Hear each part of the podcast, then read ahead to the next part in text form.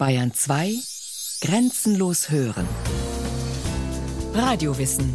Montag bis Freitag kurz nach 9 und Montag bis Donnerstag kurz nach 15 Uhr.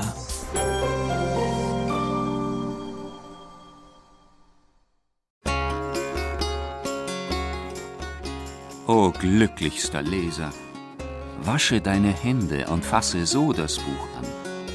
Drehe die Blätter sanft, halte die Finger weit ab von den Buchstaben. Der, der nicht weiß zu schreiben, glaubt nicht, dass dies eine Arbeit sei. Oh, wie schwer ist das Schreiben. Es trübt die Augen, quetscht die Nieren und bringt zugleich allen Gliedern Qual. Drei Finger schreiben, der ganze Körper leidet. Eine Bemerkung am Rand einer mittelalterlichen Handschrift. Ein Schreiber schildert die überstandenen Strapazen. Denn das Schreiben mit Gänsekiel auf Pergament ist ein höchst mühsames Geschäft. Unter großen Anstrengungen retten Mönche und Nonnen die Kulturschätze, die der Untergang des Weströmischen Reiches und die Wirren der Völkerwanderung übrig gelassen haben. In den Klöstern entstehen auch die Annalen und Chroniken, die theologischen, landwirtschaftlichen, medizinischen Werke, die mittelalterliches Wissen für spätere Generationen bewahren. Karl der Große, zwischen 768 und 814 Herrscher über das Frankenreich, macht die Klöster zu Trägern seiner groß angelegten Bildungsoffensive. Professor Stefan Weinfurter, Historiker an der Universität Heidelberg, erklärt warum. Für Karl den Großen ist es ganz wichtig, dass er sein großes Reich, das aus ganz unterschiedlichen Traditionen, Kulturen besteht, dass er das zu einer Einheit zusammenbaut. Dieses Reich reicht vom nördlichen Spanien äh, bis an die Nordsee und, und Ostsee und weit in den Osten hinüber und nach Italien. Die Bildungsreform ist ein Teil der Vereinheitlichung dieses Reiches. Die Bildungsreform äh, bedeutet, äh, dass die gleichen Werte gelten sollen, nämlich christliche Werte, dass man auch sich verständigen kann, dass man die gleiche Schrift benutzt, das ist die Schrift, die wir heute noch schreiben.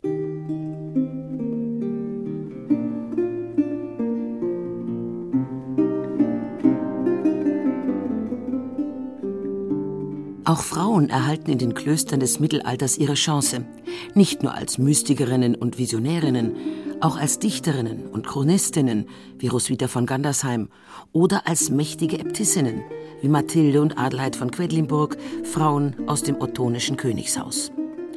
Trotz aller Unterdrückung gestalten Frauen im Mittelalter die Wirklichkeit aktiv mit. Sie sind Leiterinnen von Haus und Hof, verwalten und bewirtschaften die Bauernhöfe, die Handwerksbetriebe, die Burgen. Hochgestellte Äbtissinnen und Königinnen verfügen auch offiziell über Macht und Einfluss, sagt Sabine Buttinger, Lehrbeauftragte an der Ludwig-Maximilians-Universität München und Autorin von Büchern über Mittelalter und Klosterleben. Eine Äbtissin war genauso Grundherrin wie ihr männlicher Kollege auch und konnte innerhalb eines Klosters sich entfalten, gestalten. Oft waren die Nonnen hoch gebildet, konnten selbstverständlich lesen und schreiben, viele von ihnen. Und auf der ganz hohen Ebene der höfischen Frau, die ist nicht nur zu Zierde da und Gegenstand der Anbetung durch Ritter, sondern sie ist auch der Weg zum Ohr, des Burgherrn, des Herzogs, aber auch des Königs. Die Königsgattinnen, die Königinnen, die werden als Konsors regni, als Teilhaberinnen an Reich und Herrschaft bezeichnet. Und das drückt aus, welch hohe Bedeutung man ihnen zumaß. Wissensdurstige Mönche, gebildete Nonnen, stolze Königinnen. Wie passt das in eine Zeit, die allgemein als finster und rückständig gilt? Schwierig und gefahrvoll ist das Leben im Mittelalter ohne Frage. Gegen Seuchen, Kriege, Hungersnöte und Naturkatastrophen gibt es kaum wirksame Gegenwehr. Die durchschnittliche Lebenserwartung beträgt 30 Jahre. Die Kindersterblichkeit ist hoch. Der Tod allgegenwärtig. Fromm sind die Menschen, dem Jenseits zugewandt. Und trotzdem gestalten und verändern sie ihre Welt sind mit unserer ganzen Kultur aus dem Mittelalter heraus entstanden. Wir haben viele Einrichtungen, die auf das Mittelalter zurückgehen. Beispielsweise die Universitäten, die Städte sind ohne das Mittelalter überhaupt nicht denkbar. Das Mittelalter entwickelt auch im Rechtswesen Grundlagen, die bis in die heutige Zeit hineinwirken. Städte, Dörfer, Kirchen und Burgen zeugen heute noch vom mittelalterlichen Leben, und auch die Sprache ist voller Denkmäler. Eine Redensart wie jemanden im Stich lassen beispielsweise stammt aus dem Bereich des Rittertums. Ist also ein schwer gerüsteter Ritter vom Pferd gefallen und ich helfe ihm nicht wieder auf, dann lasse ich ihm im wahrsten Sinne des Wortes im Stich, das heißt, ich gebe ihm den möglicherweise tödlichen Stich des Gegners preis. Ein anderes sehr erhellendes Sprichwort oder eine Redewendung aus dem Mittelalter ist zum Beispiel auf keinen grünen Zweig kommen.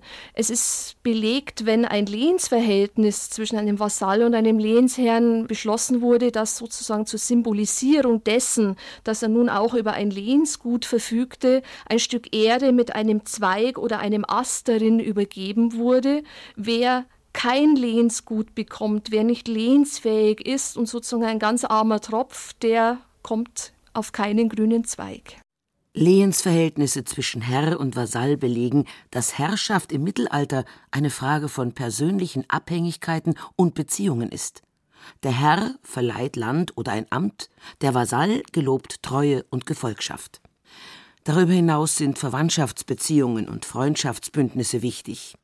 Die mittelalterlichen Menschen fühlen sich nicht als Staatsbürger. Sie kennen keine Institutionen, keine Polizei, kein Justizwesen, keine geschriebene Verfassung.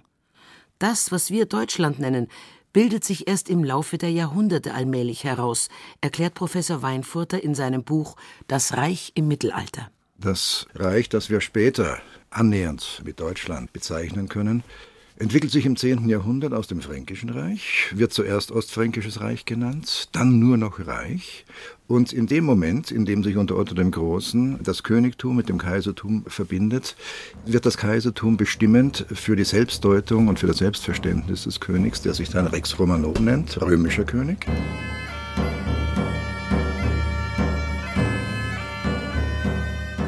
Das Frankenreich der Merowinger und Karolinger und das Heilige Römische Reich, das nach zahlreichen Reichsteilungen unter der Dynastie der Ottonen entsteht, umfassen große Gebiete in ganz West-, Mittel- und Südeuropa. Der mittelalterliche König braucht den Papst, der ihn zum Kaiser krönt. Er braucht die weltlichen und geistlichen Fürsten, die er mit Herrschaftsgebieten belehnt hat. Diese untergeordneten Potentaten wählen den König und wachen eifersüchtig über ihre Privilegien. Der König ist mit seinem Gefolge ständig unterwegs, um an wechselnden Orten, den Königspfalzen, den persönlichen Kontakt zu ihnen zu pflegen und Konflikte zu entschärfen. Jeder Adelige fühlt sich als großer oder kleiner Herr und verfügt über Grundbesitz und Herrschaftsrechte über Menschen, die von ihm abhängig und unfrei sind. Im 11. und 12. Jahrhundert bilden sich dann drei große Stände heraus. Ritter, Bauer, Geistlichkeit. Das ist ein außerordentlich interessanter Vorgang, weil im 11. Jahrhundert die Gesellschaft damit beginnt, sich funktional auszurichten. Das ist etwas völlig Neues und Sensationelles für den ganzen europäischen Kulturkreis. Funktional ausrichten heißt, dass sich drei Funktionsstände bilden, nämlich der Stand der Betenden, der Arbeitenden und der Kämpfenden. Und die Gesellschaft, so die Idee, kann nur funktionieren, wenn jede dieser Gruppe sich optimiert. In dieser Zeit der Veränderung, in der die Bevölkerung sprunghaft wächst und neue soziale Schichten entstehen, grenzen die hohen Herren sich ab und zeigen weithin sichtbar ihre Macht. Sie errichten steinerne Burgen auf Hügeln und Anhöhen und sind unendlich stolz auf sie. Auch wenn die Wohnqualität miserabel ist. Man leidet unter Platzmangel, Ungeziefer, Lichtmangel und Kälte. Reichsritter Ulrich von Hutten über den mühevollen Alltag in seiner Burg im 15. Jahrhundert. Sie ist von Mauern und Gräben umgeben, innen von bedrückender Enge vollgestopft mit Stallungen für Vieh und Pferde. Reiter kommen und gehen, darunter Räuber, Diebe und Wegelagerer. Jeder Tag bringt Sorge und Plage, ständige Unruhe und dauernden Betrieb. Äcker müssen gepflegt und umgegraben werden, Weinberge müssen bearbeitet, Bäume gepflanzt, Wiesen bewässert werden. Man muss ägen, säen, düngen, ernten und dreschen.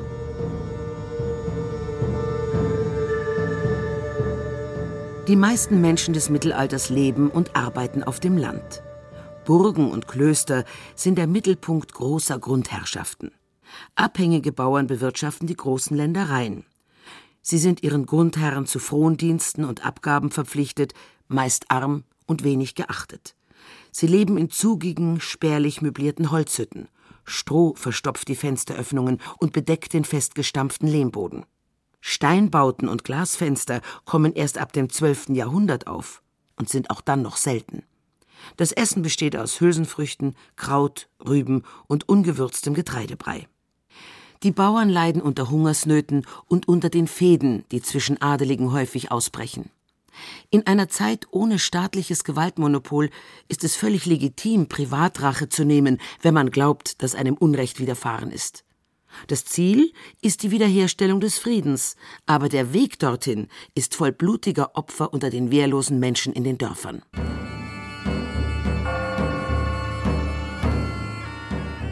Fäden belasten die Menschen des Mittelalters so sehr, dass die weltlichen und geistlichen Fürsten des Reiches für bestimmte Zeiten im Jahr den Gottesfrieden ausrufen, also Überfälle auf Personen, öffentliche Plätze und Vieh unter Androhung von Kirchenstrafen verbieten.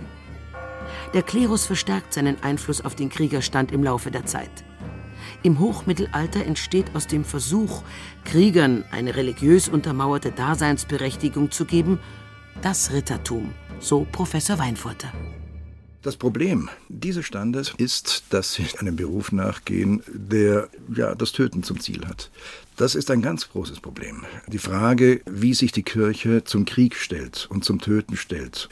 Es gibt den gerechten Krieg und es gibt den Kreuzzug. Und diese Dinge führen dazu, dass im 12. Jahrhundert nicht nur diskutiert wird, sondern dass man auch eine Tendenz hat, bei der man sieht, dass der Ritter irgendwie veredelt wird. Ja, er, er, muss in seinem grausamen und blutigen Handwerk irgendwo einen Sinn finden. Er muss für Gott kämpfen, er muss für Christus kämpfen, er muss für den Glauben kämpfen. Der Klerus braucht religiös motivierte Kämpfer für die Kreuzzüge des 11., 12. und 13. Jahrhunderts. Jerusalem, das Zentrum der Christenheit, soll vom muslimischen Einfluss befreit werden. Doch die furchtbare Wirklichkeit des Krieges wird durch Ideale auch nicht besser.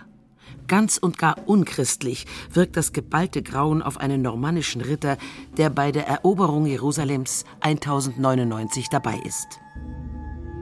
Nachdem die unsrigen die Heiden endlich zu Boden geschlagen hatten, ergriffen sie im Tempel eine große Zahl Männer und Frauen, töteten sie oder ließen sie leben, wie es ihnen gut dünkte.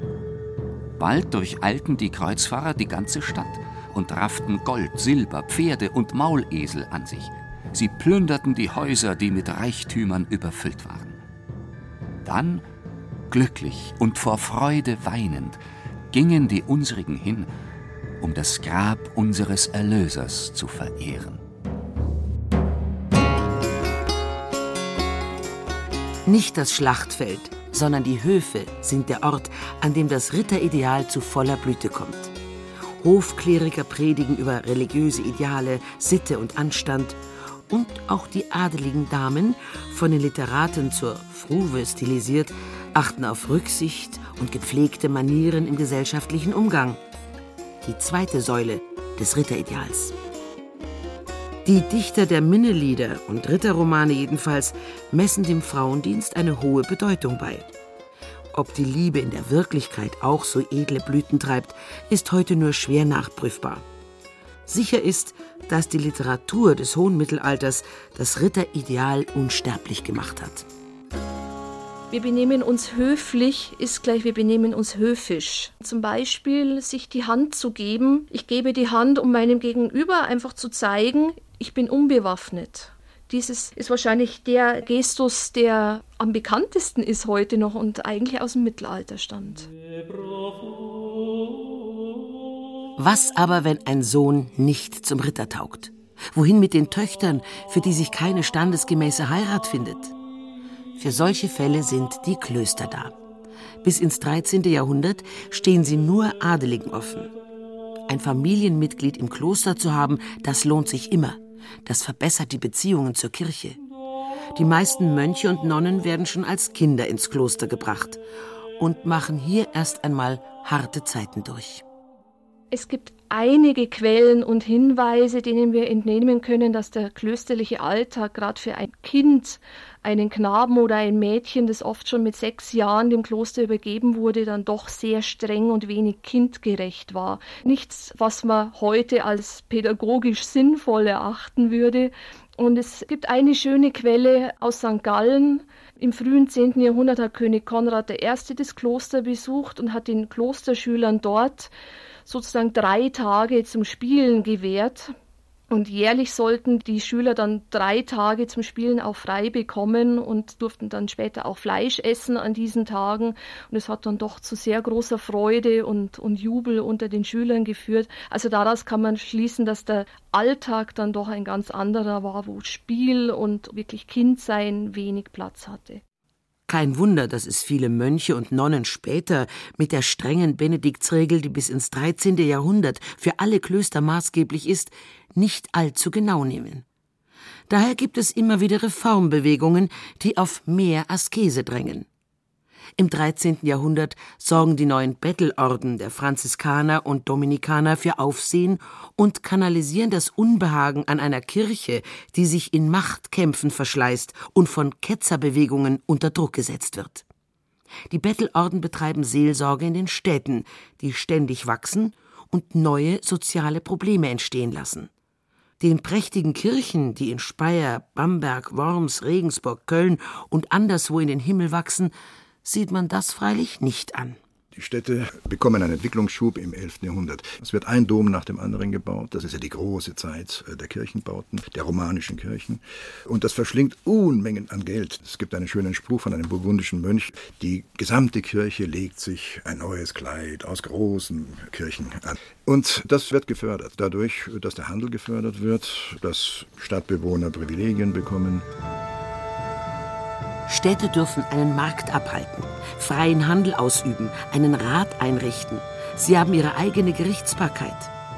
Ein Unfreier, der ein Jahr und einen Tag in einer Stadt lebt, ohne dass der Grundherr Anspruch auf ihn erhebt, ist anschließend frei. Das zieht viele arme Landbewohner in die Städte. Aber der Aufstieg gelingt nicht immer. Die Hälfte der Stadtbevölkerung zählt zur Unterschicht und kann vom Bürgerrecht nur träumen, weil es an hohe Geldzahlungen geknüpft ist.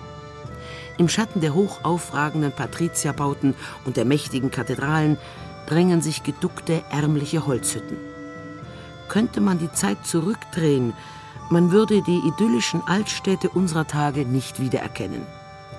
Mehrstöckige Holzhäuser verdunkeln die engen Gassen. Freilaufende Schweine durchwühlen den Unrat, der einfach auf die Straße gekippt wird und bei Regen verwandelt sich alles in knietiefen Morast. Ein hochgestellter Reisender klagt im 14. Jahrhundert in einem Brief an den Erzbischof von Prag über die Straßenverhältnisse in Nürnberg. Man kann auf diesen Straßen nicht sicher reiten. Muss man doch immer fürchten, dass das Pferd in dem tiefen Dreck ausgleitet, so dass der Reiter mitten in den stinkenden Straßenkot hineingeworfen wird. Vor allem hat unter diesen Missständen natürlich ein Kirchenfürst zu leiden, der, wie es die Würde seiner Stellung verlangt, in lange Kleider gehüllt ist, die ganz übel zugerichtet werden. Er kann kaum ohne schweren Ärger von seinem Quartier zur kaiserlichen Burg gelangen. Euer Gnaden werden sich nach eurer Ankunft persönlich von all dem überzeugen. Wenn man das bloß liest, trägt es einen nicht so auf, als wenn man es am eigenen Körper fühlt. Die Nürnberger regen sich darüber nicht auf. Bei schönem Wetter verlegen die Händler und Handwerker ihre Arbeit ins Freie, denn in den Häusern gibt es wenig Platz und Licht. Die Angehörigen der einzelnen Berufe sind seit dem Spätmittelalter in Zünften organisiert. Jeder Beruf hat seine eigenen Gassen. Ob jemand arm oder reich ist, sieht man ihm auf den ersten Blick an. Durch unpraktische Kleidung zeigen die Reichen aller Welt, dass sie es nicht nötig haben, sich abzuhetzen oder gar körperlich zu arbeiten, weiß die Mittelalterforscherin Sabine Puttinger. Der Schnabelschuh ist ein Modeschuh des Mittelalters und die Schnäbel werden immer länger und immer gebogener. Es ist ein unglaublich unbequemer Schuh. Man kann mit dem nicht gut gehen. Das heißt, den Schuh wird jemand tragen, der nicht viel gehen muss oder sich nicht schnell bewegen muss. Jemand, der es eilig hat, der wird keine Schnabelschuhe tragen und manche Kleiderordnungen verbieten es auch. Die Kleiderordnungen kämpfen auch gegen die modischen Exzesse, die vor allem dann um sich greifen, wenn die Menschen eine Pestwelle überstanden haben und ihre Lebensfreude kaum zu zügeln wissen. Und die Frauen trugen Kleider mit tiefen Halsausschnitten, so dass man ihre Brüste beinahe bis zur Hälfte sehen konnte vermerkt die Limburger Chronik um 1400, als die Menschen den schwarzen Tod gerade überstanden hatten. Seuchen brechen wegen der mangelnden Hygiene allerdings häufig aus. Und gern gibt man den Juden daran die Schuld, den stets gefährdeten Außenseitern nicht nur der mittelalterlichen Gesellschaft. Sie leben in eigenen Vierteln und müssen sich durch einen Judenhut oder einen gelben Ring an der Kleidung deutlich kennzeichnen. Nur wenige Christen fühlen so mit ihnen wie der französische Theologe Pierre Abelard. Unter allen Nationen verstreut, ohne König oder weltlichen Fürsten, werden die Juden mit schweren Steuern bedrückt. Selbst im Schlaf werden sie von Schreckensträumen nicht verlassen. Äcker und Weingärten können die Juden nicht haben, weil niemand da ist, der ihren Besitz garantiert. Also bleibt ihnen als Erwerb nur das Zinsgeschäft und dieses macht sie wieder bei den Christen verhasst. Trotz Verfolgung und Ghettoisierung tragen viele Juden als Kaufleute, Bankiers und Gelehrte zum gesellschaftlichen Fortschritt bei und behaupten sich in einer Welt des Wandels. Etwa 4000 Städte gibt es im spätmittelalterlichen Deutschland und von ihnen gehen wesentliche Impulse für die Zukunft aus. Aus dem Kaufmannsstand entwickelt sich das mächtige Bürgertum, aus dem Bankwesen die frühe europäische Hochfinanz. Der Fernhandel schafft neue internationale Kontakte. Ein neuer Wissensbedarf lässt neue Schulen und die ersten Universitäten entstehen. Humanismus, Reformation und die großen Entdeckerfahrten des 15. Jahrhunderts markieren den Aufbruch in die Neuzeit. Eine neue Epoche beginnt, für die die spannende Zeit des Mittelalters mehr ist als nur ein Vorläufer.